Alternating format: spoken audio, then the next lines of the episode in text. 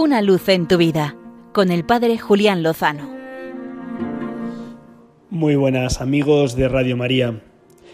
Hace unas semanas tenía la oportunidad de hablar con un amigo sacerdote nicaragüense con el que he compartido algunos veranos en la tierra española.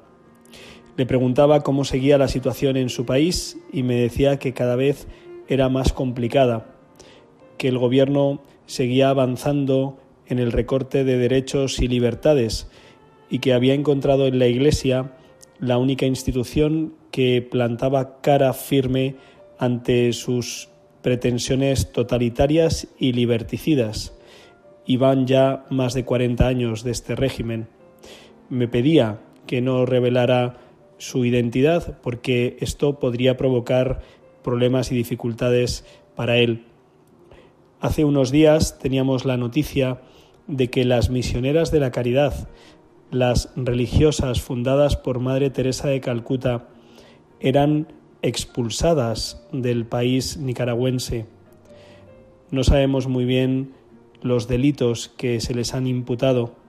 Solo sabemos que llevaban décadas estas religiosas cuidando y atendiendo a los más pobres entre los más pobres. ¿Cuál ha sido su delito?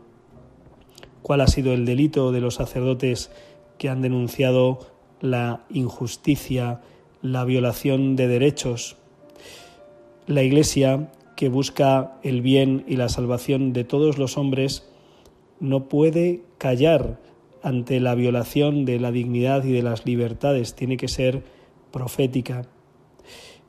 En muchas ocasiones a lo largo de la historia ha tenido que sufrir la opresión de los regímenes totalitarios y liberticidas y la Iglesia se enfrenta con el poder que tiene, su poder espiritual, su autoridad moral, su oración y su testimonio.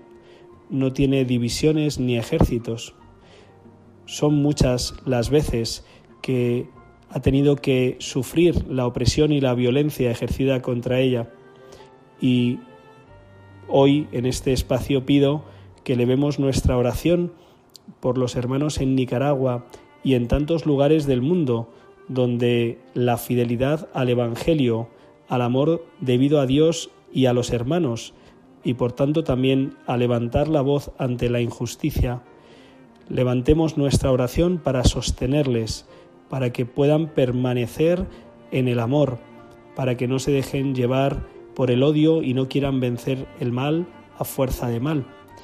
Es cierto que en la doctrina católica existe la posibilidad moral de erigirse contra una violencia organizada y recurrir a la legítima defensa, incluso empuñando las armas o los medios legítimos a su alcance.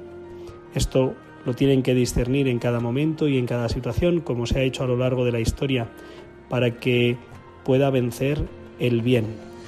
Encomendamos a esta tierra, a esta nación, a esta iglesia y a todos los pueblos oprimidos, para que puedan verse sostenidos por el amor de Dios y por la oración de los hermanos, con la confianza absoluta, como ha ocurrido en otras ocasiones, de que con el Señor, al final lo mejor, seguro, está por llegar.